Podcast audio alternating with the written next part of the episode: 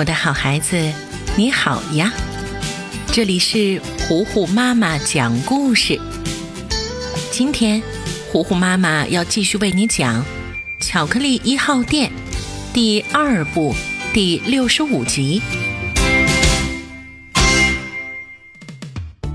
一大早，蒙多就和胖仔埋头在实验室里制作东西，时不时的发出噼里哐啷的响声。几个小时过后，两个人终于从黑乎乎的房子里面出来了，手上举着一个类似于人类手臂的机械假手臂。蒙多看着自己的杰作，得意洋洋地说：“啊，这是我新发明的神器，有了它，卷毛可可只能眼睁睁地看着我拿走他的巧克力啦。”原来。蒙多和胖仔又嘴馋了，他们非常想念可可做的巧克力，却又接近不了，于是就发明了一个机械的假手臂。蒙多已经等不及了，穿上衣服就准备出门，却被胖仔给拦住了。老大，咱们先用它试验一下吧，以防万一。蒙多觉得有道理。点点头，直奔街边的一家包子铺。包子铺很小，只有一个门面，站着一位店员，所有的包子都摆在桌子上。蒙多便悄悄地藏在墙后面，只伸出那只假手臂，按下黄色的按钮。只见这个机器手臂自然变长，然后张开手掌。稳稳地抓住了桌上的假包子，还没等店员反应过来呢，手臂又迅速地缩短，恢复原状。蒙多一边吃着包子，一边满意地表扬自己：“啊，哈 哈我蒙多简直是太聪明了，这森林霸主非我莫属。”吃饱喝足，开始干活儿。蒙多来到巧克力店的厨房外面，找了一个绝佳的位置，摆好机器手臂的方向，做好一切准备。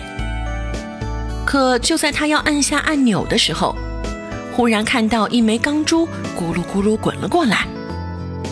不一会儿，钢珠越来越多，不仅滚在地上，还打在蒙多的身上，疼得他嗷嗷直叫。卷毛可可听见声音，正准备去收拾蒙多，却发现有一群机器狗张着嘴巴冲了出来，要围攻蒙多。蒙多吓得撒腿就跑，却又被地上的钢珠划了一大跤。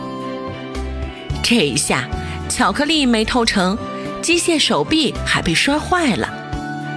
卷毛可可目瞪口呆地看着这一幕。又激动又很不解。这时，大嘴狼从树上跳下来，一脸骄傲地看着可可：“哈哈，怎么样？不错吧？这是我发明的防盗系统。”卷毛可可一脸的惊讶：“啊，刚刚赶走蒙多的是你呀？没想到你还有当发明家的潜质。”大嘴狼得意地点点头：“那当然啦。”想当初，本狼可是森林一霸呢，什么不会呀？我现在要好好发明，申请专利，然后赚钱。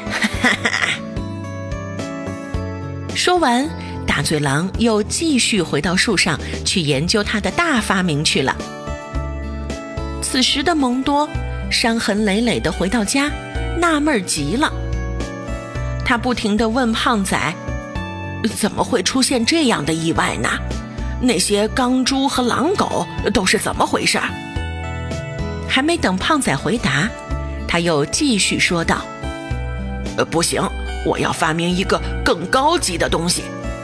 胖仔，快来实验室！”生气的蒙多燃起了斗志，又和胖仔钻到黑屋子里，叮叮当当开始了艰苦的发明生活。终于，新一代神器制作完成。他们会成功吗？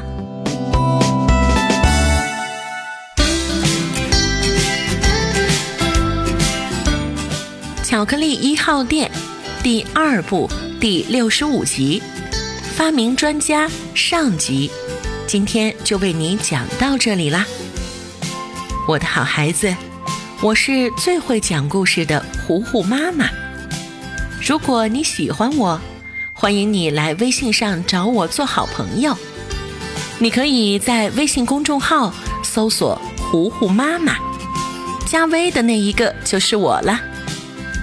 那今天就到这儿吧，巧克力一号店，我们下一集再见啦。